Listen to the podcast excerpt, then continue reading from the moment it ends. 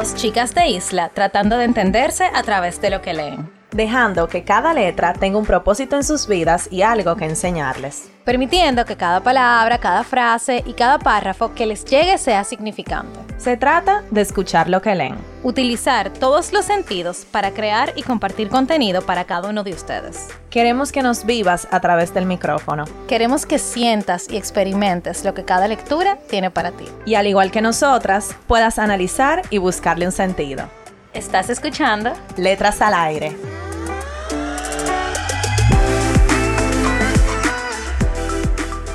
Hola a todos y todas, bienvenidos a otro episodio de Letras al Aire. Esperamos que hayan tenido una semana súper buena y productiva. Y hoy estamos muy, muy emocionadas, Nicole y yo, del episodio de hoy. Cuéntanos, Nicole, ¿por qué? Como ustedes saben, estamos en el mes de febrero, que es el mes del amor, pero también es el mes de la patria. Y hemos estado dedicando todo este mes a los autores dominicanos. El día de hoy estamos con una persona muy especial que nosotros tenemos mucho tiempo siguiéndolo y que creo que muchos de ustedes también lo conocen. Bienvenido es Marlin Moreta, mejor conocido como Versos Menudos. muchas, muchas gracias chicas por la, por la invitación. Súper contento de estar acá con, con ustedes y poder venir a compartir parte de mi pasión, que es la pasión por la escritura creativa y todo lo que integra la misma. Poesía, cuento, y demás. Nosotras yo creo que tenemos años siguiendo a versos menudos en las redes sociales. Yo creo que tú fuiste el pionero de escribir versos así, porque es como una forma muy particular de escribir. Así que cuéntanos de tu vida, cuéntanos cómo nació el proyecto. Cuéntanos de ti, quién eres. Sí, mira, mi nombre es, como ustedes bien dijeron al inicio, es Marley Moreta. Yo nací en, en San Pedro de Macorís, y me crié en Mayor de Rey, es decir, que soy un hijo del este. Llegué acá a Santo Domingo en el, en el año 2000, 2013, agosto específicamente, y ustedes saben que el cambio de pueblo del interior a la ciudad capital es un choque, un choque, digamos, de, de comportamiento de la gente, de cómo, de cómo es todo, de cómo es el arte, de cómo es la cultura. Es un cambio completo.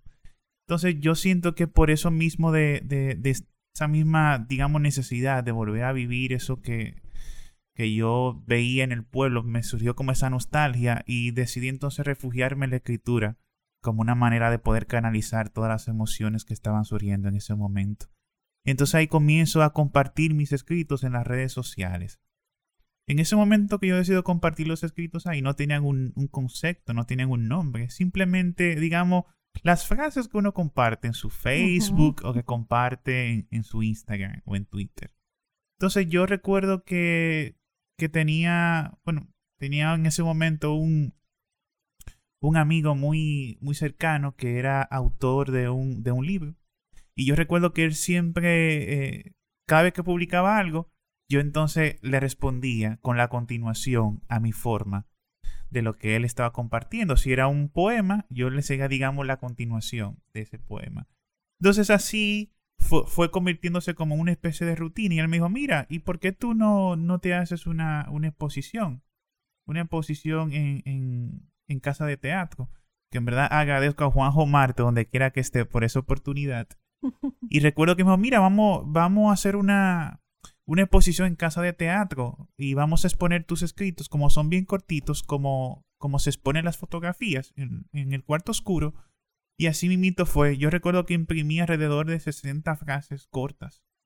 y, la, y la llevamos a casa de teatro, a la biblioteca. Para mí fue un honor de venir del interior a presentarme en casa de teatro, que es un templo de la cultura eh, a nivel nacional. Así es. Y la gente en ese momento eh, fue conociendo el proyecto. Recuerdo que fueron mis amigos, compañeros del trabajo y a, medida que se fue compartiendo el proyecto en las redes sociales de Casa de Teatro, de otros colegas poetas, la gente fue como reconociendo lo que era versos menudos.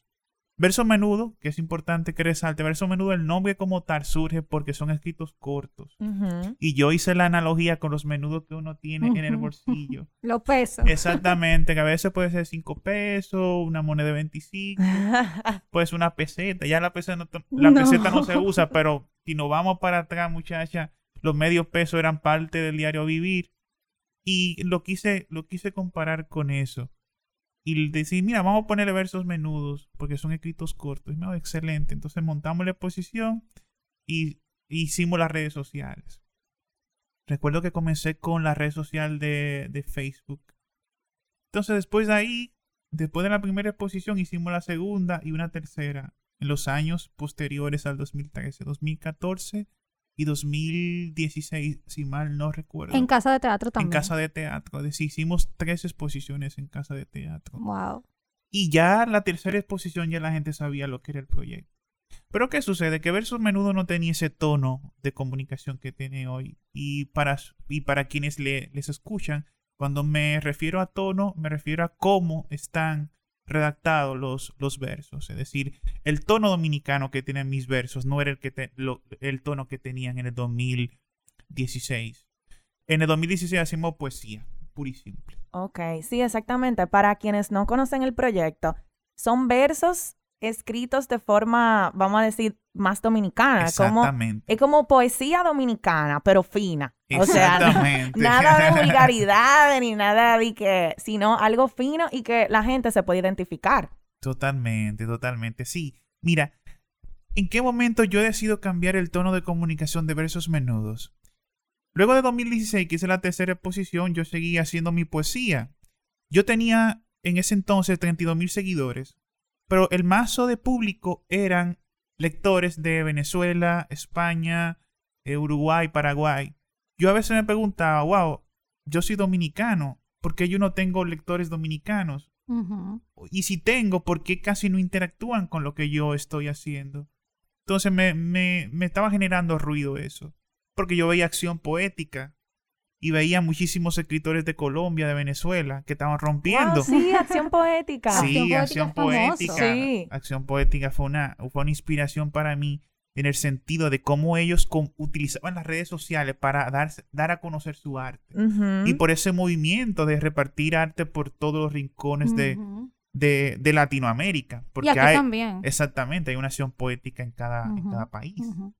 Entonces, Llegó el, 2010, el 2017, diciembre de 2017. Recuerdo que en un, en un angelito con los compañeros de la agencia me dice quién era el director creativo y era mi supervisor inmediato en ese entonces, José García, para cuando escuche este podcast, para que me agradezca la payola. Yo recuerdo que José, eh, José García me dice, mires Marlin, a mí me gusta lo que tú estás haciendo, pero yo siento como que le falta un poco de piquete como que le falta ese sazón dominicano para que la gente se motive a compartir, se motive a comentar. Y yo le decía, pero ¿cómo que le falta piquete? me dice, mira, tú ves lo de un que están haciendo unos muchachos, eh, los artistas de, acá, del patio. sí, tú deberías ser algo así, pero no tan under. Un poquito como dentro de eh, cercano, pero que tenga ese arte que tú le impregnas a tus escritos. Y yo dije, bueno, está bien, yo lo voy a analizar y me dice, mira, te voy a sorprender con algo. Yo recuerdo que me hizo un diablito y agarró y hackeó todos mis versos y lo puso como si fueran dembow. Mm. Imagínense, un, es como si ustedes eh, tomaran una canción de Juan Luis Guerra y la adaptaran a una a un dembow escrito no sé por el alfa o el mayor se muere Juan Luis Guerra entonces entonces fue así mismo y la gente se tripió eso. La gente comenzó entonces, cuando él lo leyó en público y que lo imprimió también, la gente comenzó a compartir eso en las redes sociales. ¡Wow! Mira qué ah, pero mira qué ah, pero. Y, y comenzó a taguearme en Instagram. Dije, mira que sé yo qué. Porque pensaban que ese era mi estilo.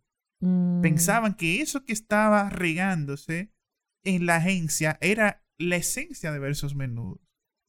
Entonces yo, por, wow, si a la gente le está gustando eso, yo tengo que tratar de desligarme un poco de mi esencia como poeta, irme un poquito más a lo que es una estrategia publicitaria para darme a conocer.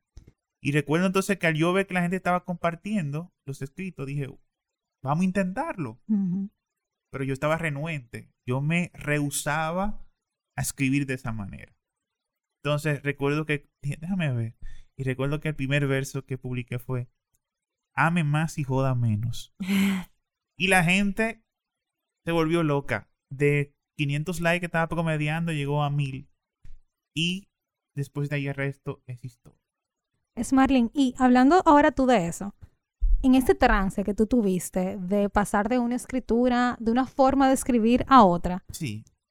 ¿Cuál fue o cuáles fueron esos versos que a ti te costaron trabajo? O sea, ¿cuál es un verso que tú puedas decir, wow, yo duré tanto tiempo escribiendo esto? Wow, hay, much- hay muchos, hay muchos. Hay versos que a veces me toman un día, hay veces que me toman dos, tres, hasta semanas escribirlo, porque yo soy muy perfeccionista. A mí no me gusta escribir por escribir. A pesar de que mis versos tengan un lenguaje cercano, directo, yo necesito que la gente entienda y que la gente asuma que lo que yo estoy haciendo es arte. A pesar de que estén escritos en un lenguaje, digamos, eh, bien digerible para la gente. Y yo siento que eso es lo que me ha permitido diferenciarme de todas las páginas que han surgido inspiradas en lo que yo he hecho.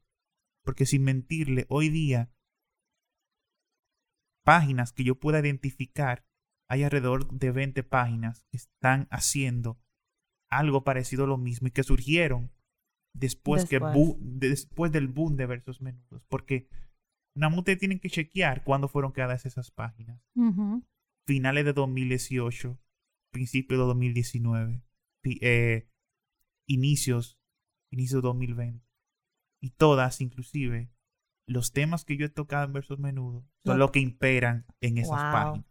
Dicen que cuando te están copiando es porque lo estás haciendo Exact- bien. Exactamente. nadie, Entonces, nadie copia algo que Algo no. que no está bien. Exactamente. Aunque sea para mejorarlo, pero la idea, el ser pionero, yo creo, Sí. en un área o en un aspecto de, de la vida, te da a ti como esa fortaleza de tú decir, oye, yo fui el primero. Podrán venir 50, podrán venir 100, pero yo fui el primero. Y la idea es original y se mantiene auténtica. Exactamente. Sí, exactamente. y yo creo que el ser pionero te da un, un poder, o sea, la gente te reconoce más que a todo el mundo. Porque Claro. tú fuiste la primera persona que empezó eso, tan original realmente. O sea, Muchas los versos tuyos son supa- sumamente originales y como tú dices, la gente se puede identificar y son muy digeribles. Tú dices, Smarling, que, o sea, tú empezaste a escribir desde muy joven. ¿Te gustaba escribir? ¿Te gustaba leer desde pequeño? ¿Qué tú estudiaste? Mira, eh, yo comencé a escribir desde los 16 años. Recuerdo que el primer, el primer, la primera pieza literaria que hice fue un cuento que me puso mi, profesora de, de lenguaje en ese, en ese entonces. Participé cuando era adolescente en múltiples concursos de ortografía y lectura. En una oportunidad gané concurso nacional de lectura, semifinalista en el concurso nacional de ortografía representando a Tomayor he ganado el concurso nacional de microrelato de la Feria del Libro. Eso fue en el 2000, 2014. He sido Premio Nacional de la Juventud. He sido pre- eh, estudiante meritorio. Ah, no, pero es, de Eh, lejos que eh, viene. este, bueno, a ¿Qué nivel... tú crees? ¿Que él no vino a triunfar? Yo te digo, yo tengo, yo he tenido, gracias a Dios, muchos logros a nivel eh, personal y profesional, porque a nivel profesional inclusive también he seguido, he mantenido ese amor por la literatura, porque en el 2018 ganamos con la peor novela de UNICEF, ganamos alrededor de 60 premios creativos, entre ellos tres canes.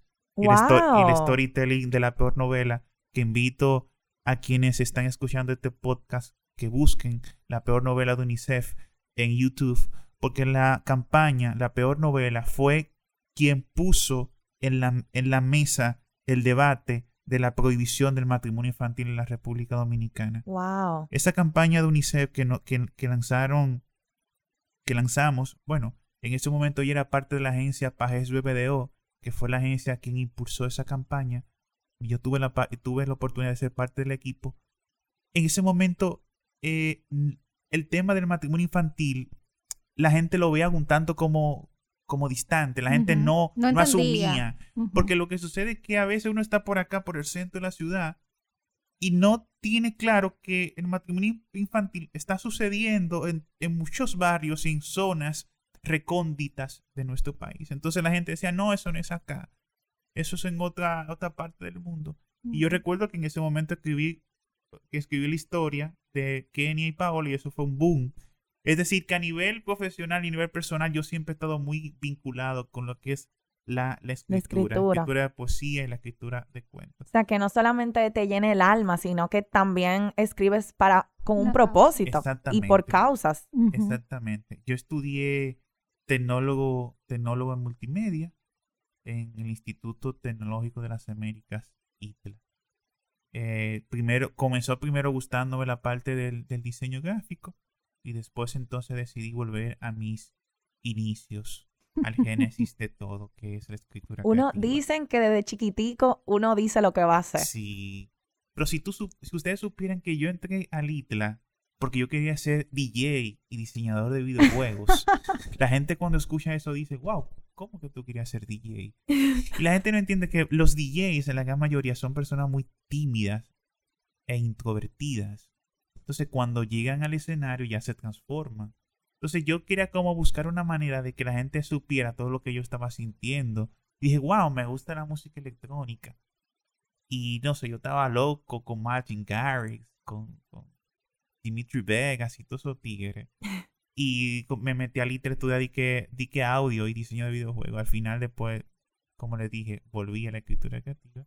Y encontré la escritura creativa esa manera de yo expresar todo lo que, todo lo que siento. Eso te iba a decir, que yo entiendo que lo que estoy viendo, percibiendo de tu historia es que tú buscaste la manera, por todos los cambios que tuviste en tu vida desde muy pequeño, de expresar eso y de mantenerte y siguiendo expresándolo. Porque como dicen por ahí, uno se guarda a veces muchísimas cosas y tú lo expresas y llega un día que te explota. Entonces, verso menudo tu forma de tú transmitir todos tus sentimientos, sea lo que sea que esté pasando en tu vida. Exactamente. Mira, eso, eso es lo que yo he tratado de hacer desde que yo comencé a escribir para las redes sociales. Verso menudo es Smiley Moreta. Yo me muestro sin, sin máscaras. Yo no busco likes, yo no busco hacerme viral, yo no busco ser influencer. Yo simplemente busco ser yo, que la gente entienda que hay una forma diferente de ver la vida y que todo lo que hay en las redes sociales, no todo es malo. También hay canales donde tú puedes edificarte, donde tú puedes obtener un poco de luz entre tanta oscuridad y tú puedes también encontrar una, una mano amiga o puedes encontrar un apoyo. Porque cuando una persona lee un verso menudo y encuentra una historia, se da cuenta de que esa historia que leyó ahí también es la suya. Y de que si esa persona salió a camino y si esa persona encontró una reflexión dentro de esa dificultad que tuvo, bueno, tú también que estás pasando por un momento complicado lo puedes hacer. Entonces esa es mi intención. Si ustedes se fijan, yo nunca he puesto publicidad nunca han visto, vayan a comprar a tal sitio, eh, eh, denle follow a, tal sitio. Las únicas cuentas que yo sugiero y recomiendo son cuentas que tienen que ver con arte. Por ejemplo, ustedes, múltiples eh, amistades que tengo que hacen escritura creativa, que hacen otro tipo de, de arte, sea pintura, danza o demás. Y gente joven que esté haciendo la cosa bien, pero nada de lo que pasa en mis redes sociales es con fin lucrativo todo es por amor al arte. Yo eh, siento que la gente ha, ha sentido. Yo creo que, exacto, es lo que tú dices, eso se transmite. Y yo creo que por, por eso que sigue creciendo, porque la gente al final lo que busca en redes sociales es identificarse. O sea, es ver eso mismo, una mano amiga de, de, de, yo decir, wow, eso también me pasa a mí, yo no estoy sola. Sin tanta publicidad, sin tanto bombardeo de producto, de que compra, de que esto. O sea, señores, eso cansa. Totalmente, totalmente. Mira, yo he tratado de que, porque te digo, a veces uno está en las redes sociales y el esfuerzo que uno hace, bueno, necesita que sea en cierta forma retribuido o sacar algún tipo de, de ganancia, pero yo mejor trato de que a través de, de, lo que yo hago, bueno, sepan de que, ah, bueno, si tú quieres aprender escritura creativa, déjame decirles Marlin. Por ejemplo, yo doy clase en Alto de Chabón. Eh, tengo alrededor de, tres años y muchos de los estudiantes que, se apuntan en el curso me dicen, mira, yo seguía verso menudo y, y estoy aquí porque me gustaría hacer lo que tú estás haciendo y me gusta la forma en la que tú cuentas las historias.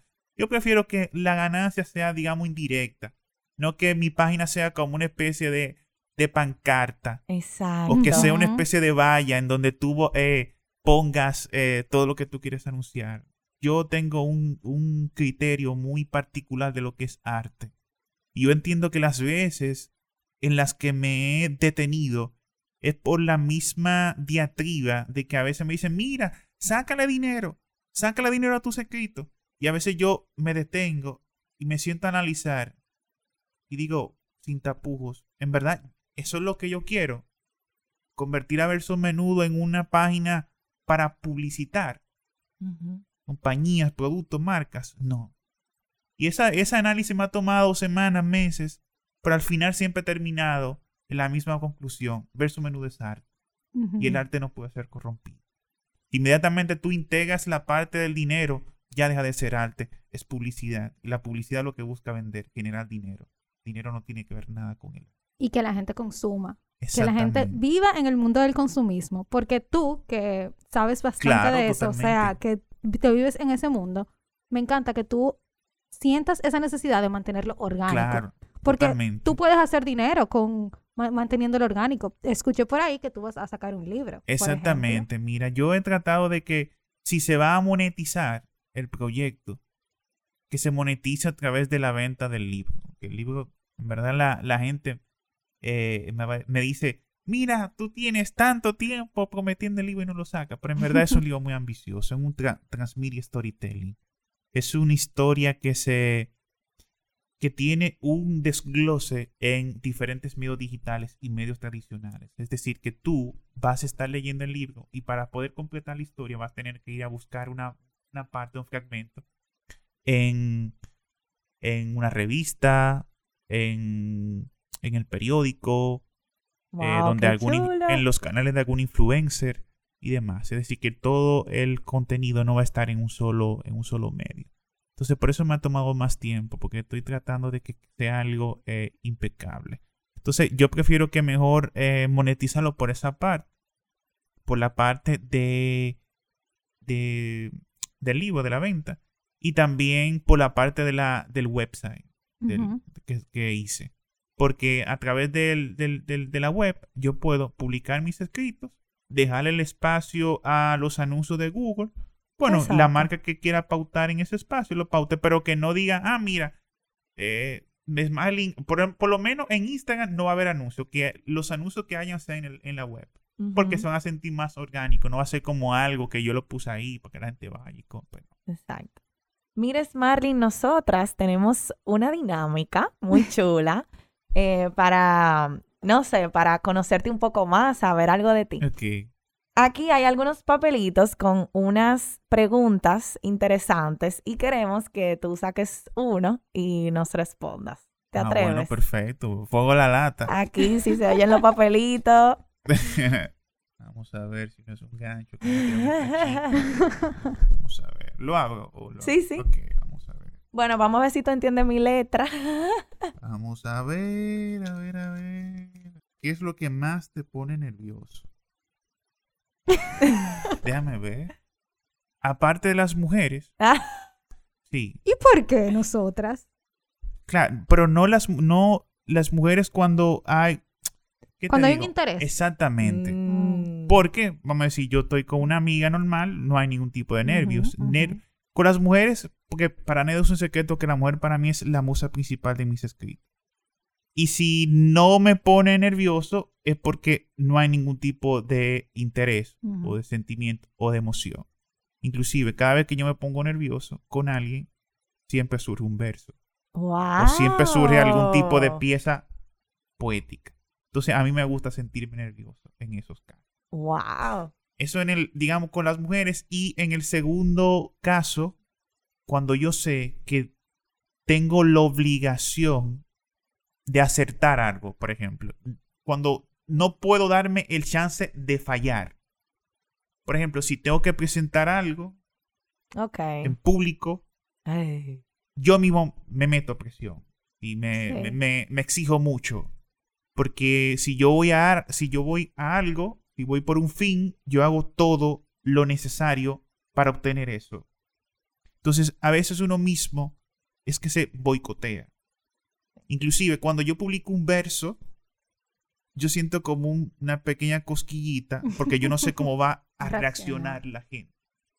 Entonces, desde presentar algo en una red social, de presentar algo en público, yo diría que con las mujeres y en ese caso es donde uno se pone nervioso, en mi caso. Y yo diría que esos nervios es lo normal y es recomendable. Porque si tú no te pones nervioso, quiere decir que no te gusta. Ni te, no ni te importa. Exacto. Claro, porque dime, si tú ves que ante una gente X por ahí, una gente X no debe de, ocasionarte ningún tipo de, reacción. Si tú vas a presentar algo y no te pone nervioso, quiere decir que a ti no te importa lo que sucede. No importa si te aprueban, no importa si se ríen, no importa si se ponen guapos. Entonces yo diría que en esas, en esas oportunidades, y entiendo que es, digamos, son oportunidades que a la mayoría de, a la mayoría nos, nos pasa. Tanto a hombres como a mujeres, no importa si son jóvenes, si son más avanzados en edad. Entonces, eh, ¿tú, ¿tú dirías que los versos que escribes nacen de cosas personales que te pasan a ti, de que cosas que tú ves. Que le pasan a otras personas. Mira, si tú supieras que, que la mayoría son experiencias mías. Wow. Otras veces son experiencias que me cuentan por mensaje directo o me cuentan en persona. Eh, pero en la mayoría, en un 80% de mis versos, hay una, una gran cantidad de experiencias que son muy personales. Yo siempre trato de, de, plasmar las cosas que yo vivo a diario en, mis escritos. Inclusive yo le he cambiado el eslogan a verso menudo varias veces. El, tenía uno que era lo duro, lo jocoso e ilógico de la vida. Ahora le puse vivencia de un día con cualquiera. Ay, me Entonces lo voy, lo voy moldeando los días pasados escribí vivencia de un día que no recuerdo. Y así sucesivamente. Entonces, eh, hay mucho de mí, hay mucho de la gente, porque a mí me mandan un sinnúmero de historias. Wow. Historias de todo tipo. O sea, que la gente se... Exactamente. Se, desahoga contigo. Sí, a mí en la agencia me tenían un relajo, me decían que yo era sacerdote. Te confiesa todo el mundo. Sí, que mira, este tipo ahí con, con esa voz, esa, esa voz, entonces viene, tú ves que se pone a escuchar toda la historia de estas mujeres, porque en la agencia se sentaban alrededor mío a contarme cosas. Y que mira, yo quiero que tú conviertas mi vivencia en un, en un relato menudo. Relato menudo es otro de los formatos de contenido que yo tengo que la gente me va a matar porque yo tengo esa página abandonada.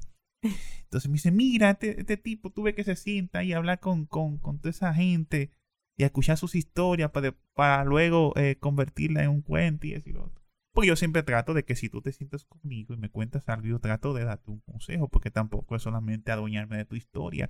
Tú tienes que sacar algún tipo de beneficio de esta conversación, ¿verdad?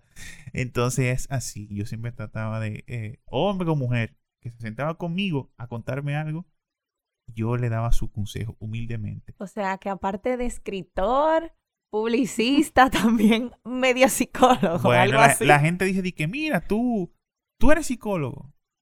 O tú estudias psicología. Yo le digo, no, yo no soy psicólogo. En verdad, en un momento de mi vida, pensé en estudiar psicología. Yo le tengo un respeto grandísimo a los psicólogos porque son profesionales de mucha valía.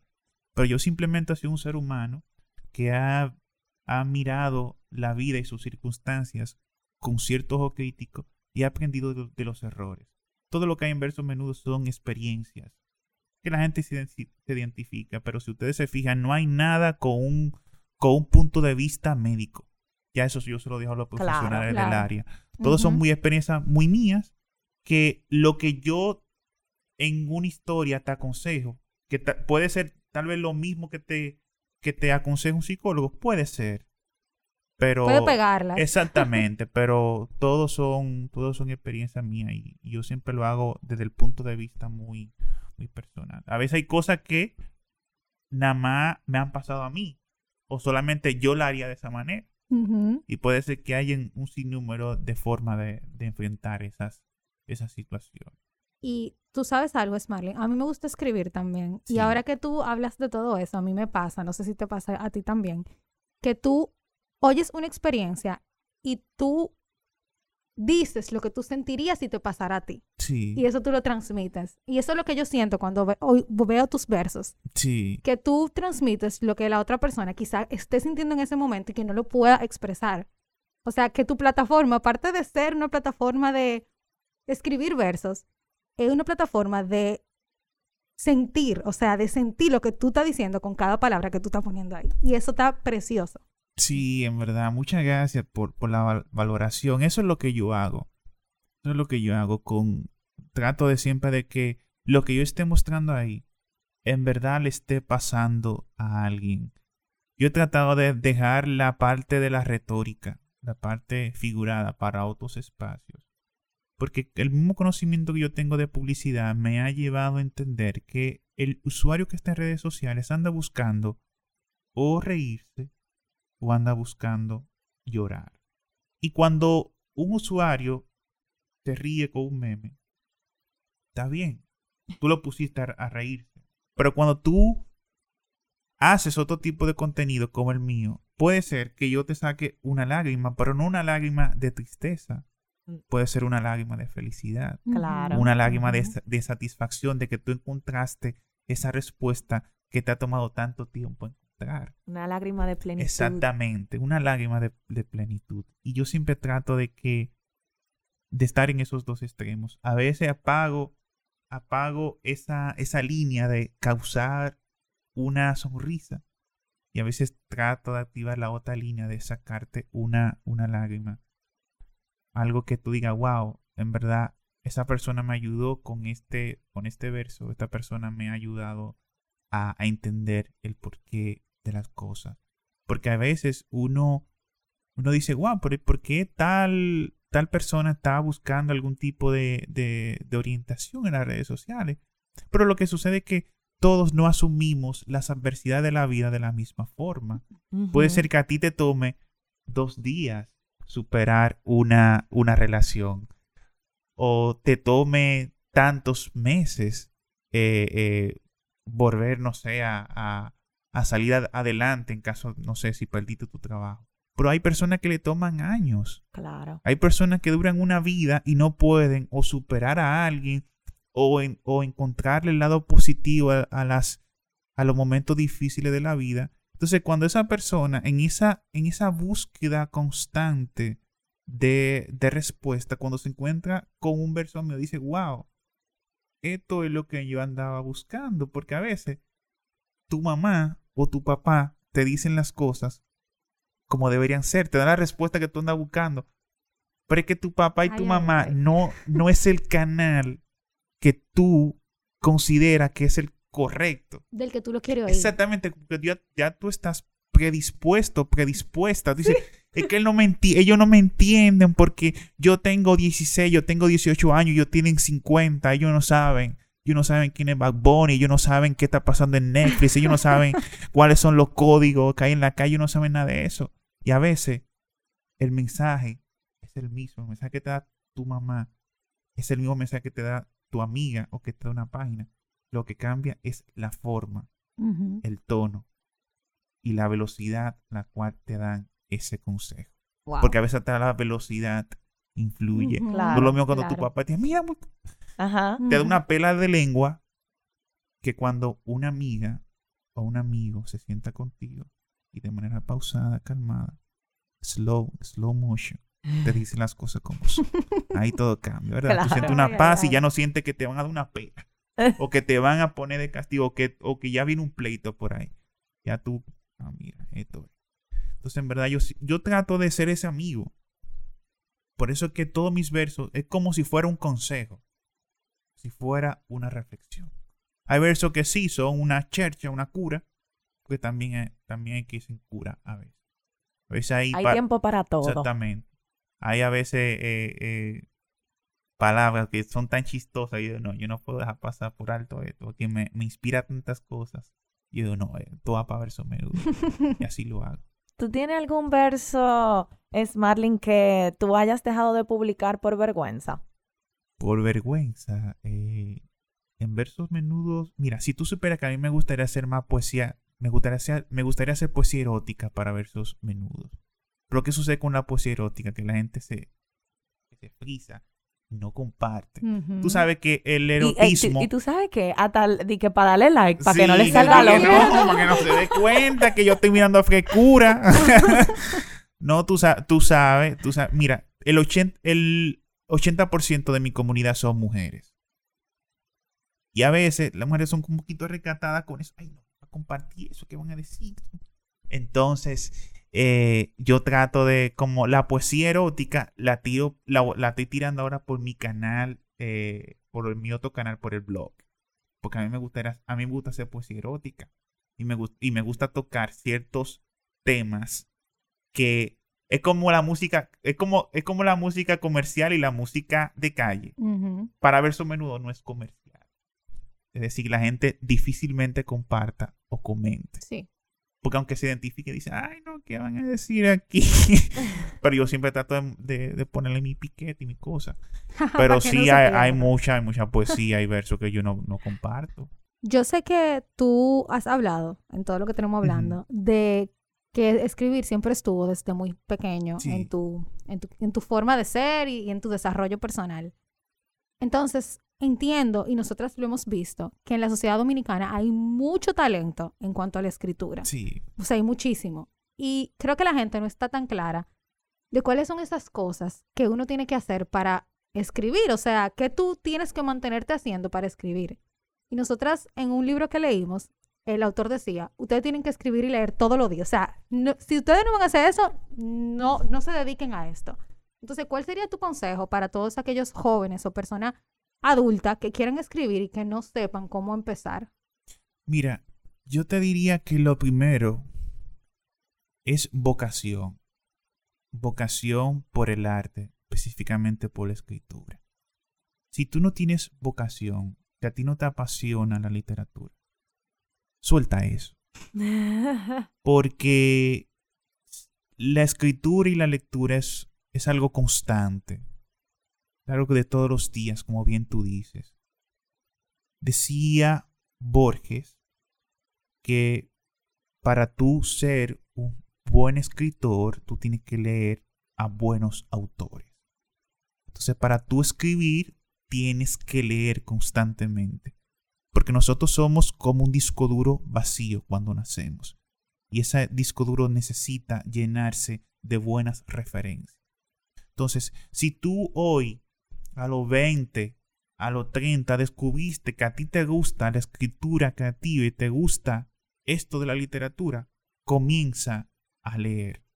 Pero aparte de leer, también escucha a la gente, mira a la gente, comparte con la gente, viaja, habla, canta, a todo lo que hace un ser humano que vive la vida al extremo. Expándete. Exactamente.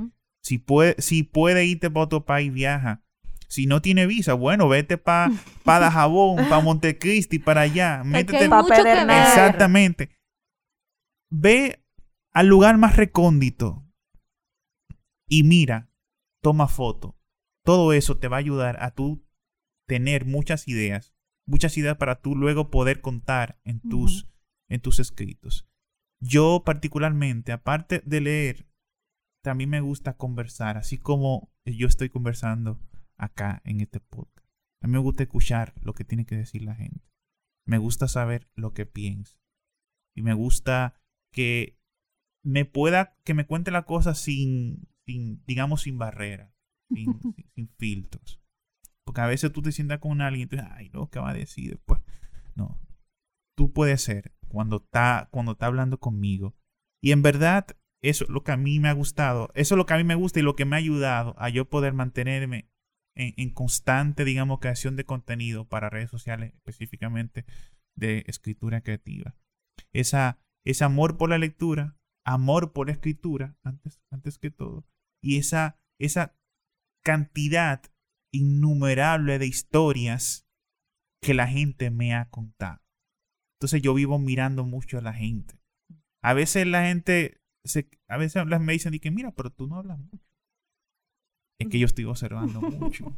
A veces tú hablar tanto, tú te desconcentras y le quitas atención a otros sentidos.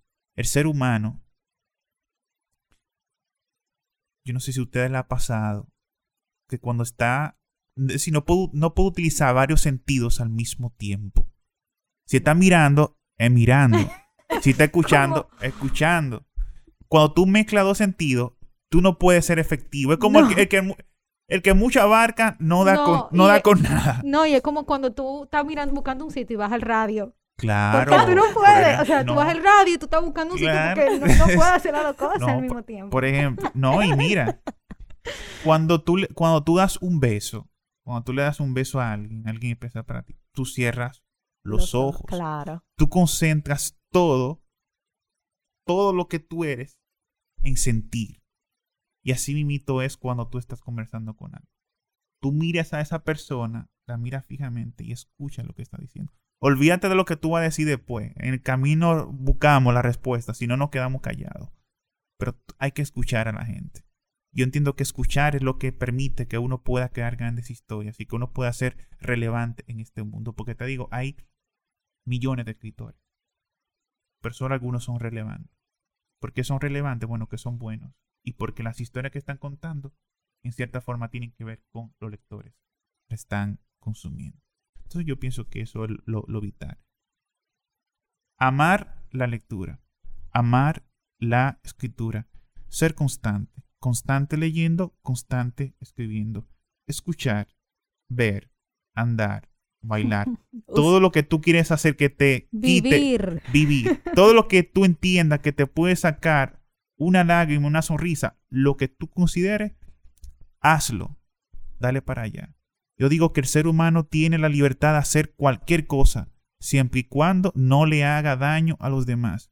Usted puede hacer lo que usted quiera, lo que usted quiera, y hacer lo que usted entienda. Si eso no infringe los derechos de alguien más, dele para allá, que eso es suyo. Como yo siempre digo, el principio, el final de mis derechos están donde comienzan Exacta- los de los otros. exactamente, así. exactamente. A veces yo veo gente debatiendo ahí que si fulanito debería hacer esto, que si fulanito está eh, haciendo la cosa mal. Deje que fulanito sea.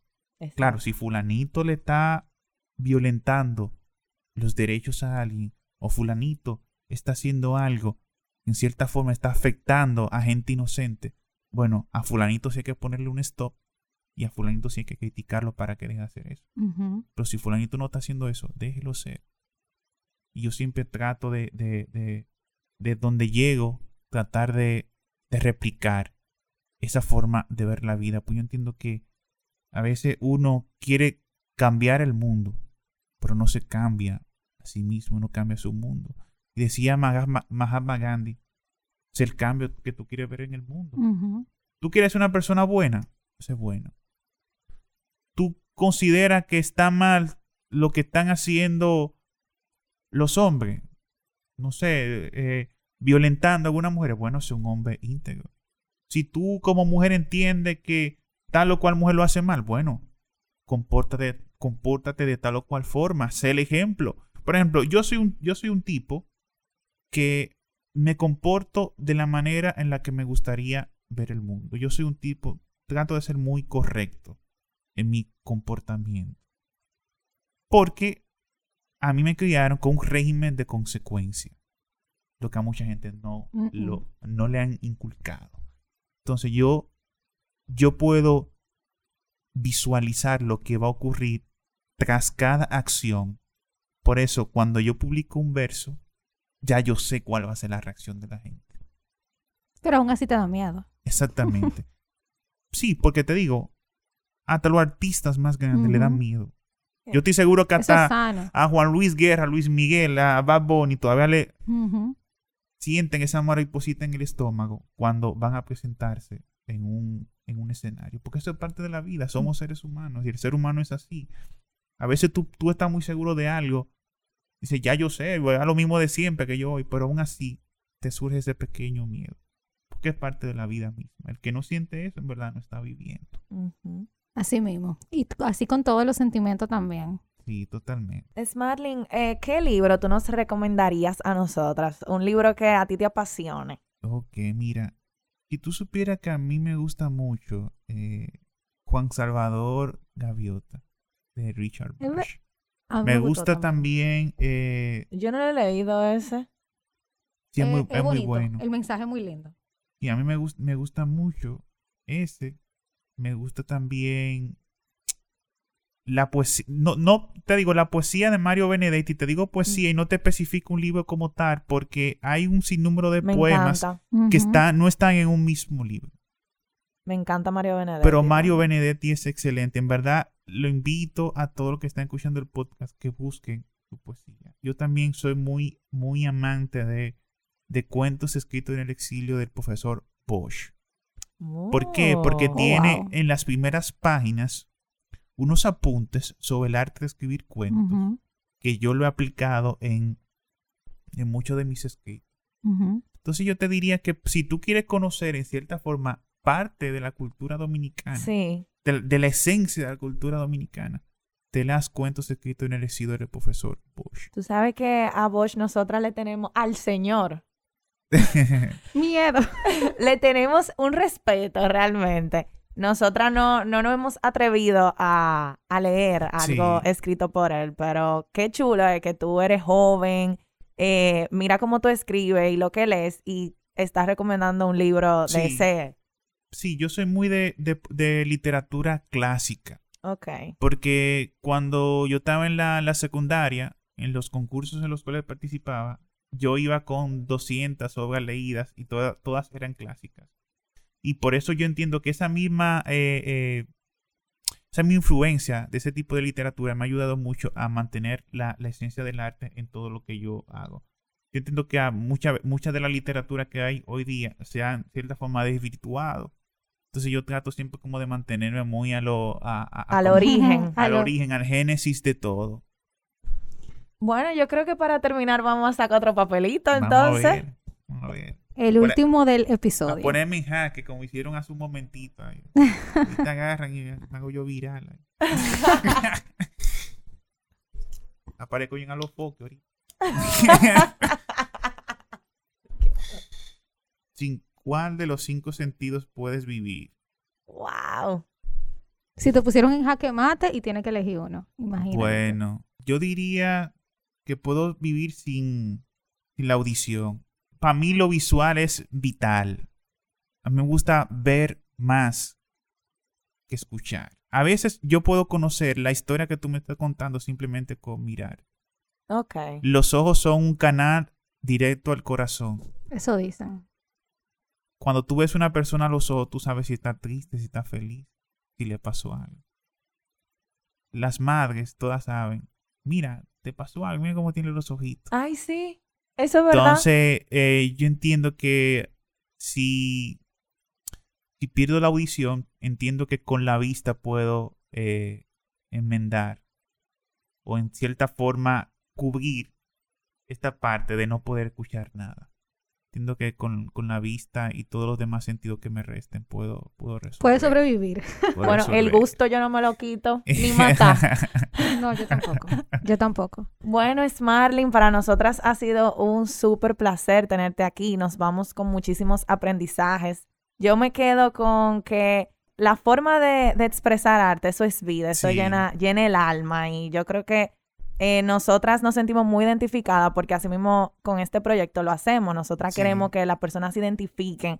Yo creo que no hay mayor recompensa, y lo hemos dicho antes, que una persona se nos acerque y nos diga, wow, mira, yo también estaba sintiendo esto, o ustedes fueron la respuesta a X situación que yo tenía. Yo creo que eso es la recompensa mayor de esto que nosotras hacemos, que también consideramos arte. Sí, buenísimo, de verdad. Eh, gracias a ustedes por la, por la invitación. Para mí siempre es un placer inmenso poder asistir a espacios donde haya gente joven haciendo, haciendo las cosas bien, haciendo arte, arte en cualquier sentido de la palabra. Y, y en verdad la felicito a ustedes por, por esta, Gracias. es por un este- honor viniendo de ti. sí, Claro. por este canal tan, tan bonito, tan chulo y que en verdad yo sé que es del, del gusto de, de, de muchos jóvenes. Y en verdad les auguro muchos éxitos y yo en lo que pueda ayudarles siempre van a contar con mi, con mi ayuda. Porque siempre, siempre, como les dije, me emociono mucho al ver que la gente está haciendo la cosa, la cosa bien. Y que la comunidad esté creciendo. Exactamente. De eso se trata. Exactamente. De verdad que sí, un placer tenerte. Nos encantó compartir contigo, escucharte sobre todo. Y como tú dices, eh, yo creo que cualquier persona que encuentre algo lo que se identifique, se sienta ah, querido, se sienta recibido, es súper valioso. Y nos encanta poder encontrar personas que como nosotras tienen un arte o algo que expresar y se sientan tan identificados con eso que lo transmitan simplemente con verlo. O sea, nosotros te vemos y vemos de verdad todo lo que tú representas. Sí, muchas gracias. Sí, en verdad, como yo le dije, verso menudo soy yo. Verso menudo es como una especie como de... es como un seudónimo. Los poetas de antes utilizaban seudónimos. Claro. Hay gente que dice, mira, yo oí algo, algo de verso menudo. Pero no saben que están viendo Smiley Moreta. Y al final tú eres la cara detrás de todo eso. Exactamente. Miren, antes de que ustedes eh, concluyen el programa, a mí me gustaría leerle un, un verso. Claro. Eh, Nosotras felices. Eh, para, para, que se, para dejarle a la audiencia, digamos, un pequeño fragmento de, lo, de uno de mis tantos versos, de mis poemas. Mira, este yo le tengo mucho cariño a este este verso se llama Al inicio no te gusta. Eh, vamos a ver qué dice este verso menudo. Es uno de mis versos que ha llegado más lejos. Tiene ahora mismo 30.500 30, likes y tiene alrededor de 1.800 comentarios. Lo pueden buscar. Es de agosto 17, 2019. Dice así. Al inicio no te gusta. No te cae bien. No lo quieres ni como amigo, ni como ligue, ni como mangue, ni como novio. Te hace la difícil, lo ves y volteas la cara.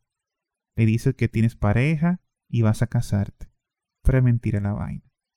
Te pide el WhatsApp y le das el de un Uber. Luego al ver que sigue insistiendo, le pasas tu número para salir de él. Días después te tira. Lo dejas en visto. Una, dos, tres, cuatro veces. Pero a la quinta te responde con un hola y maná. Te invita a cenar y le contestas que no, que estás full, que la uni te tiene al coger la loma. Él dice que hay un lugar chulo el que quiere llevarte. Lo voy a pensar, termina diciendo. El tipo no te gusta, pero tiene algo que te llama la atención. El sábado barajas el can que tenías con tus amigas. Le tiras al pana, le comentas que sí le mandas el ok. Llegas al lugar. Ahora no sabes si seguir en la corriente o ponerte a cucutear tu celular. El tipo comienza a hablar y te saca una sonrisa. Medio gracioso, piensas. Te gusta su sentido del humor. Te agarra la mano. Quieres soltarte, pero en verdad no. Te lleva a tu casa. Te pregunta si volverán a verse. Le dices, tal vez.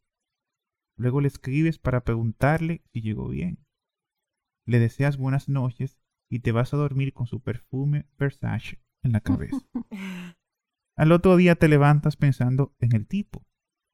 Ya no te cae tan mal. Empiezas a encontrártelo medio interesantoso. Coges el cel a ver si te escribió, pero no hay nada.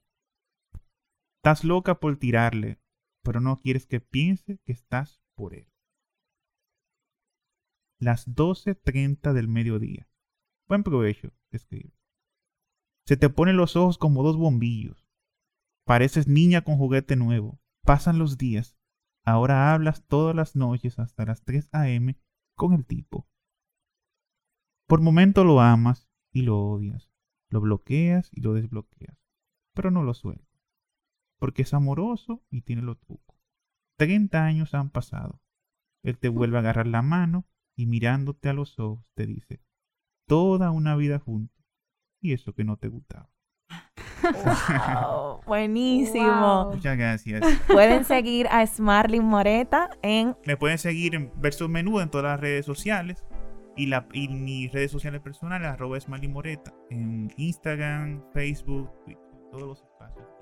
Perfecto. Y recuerden también suscribirse a nuestro newsletter que está en el link de nuestra bio de Instagram que es arroba letras al aire podcast. Estaremos compartiendo todo lo que hablamos el día de hoy y las recomendaciones de Smarling, tanto como sus consejos como los libros. Así que nos escuchamos el próximo viernes. Gracias, Smarling, por regalarnos a la tu orden, tiempo. Gracias a ustedes. Bye. Bye. Nos vemos.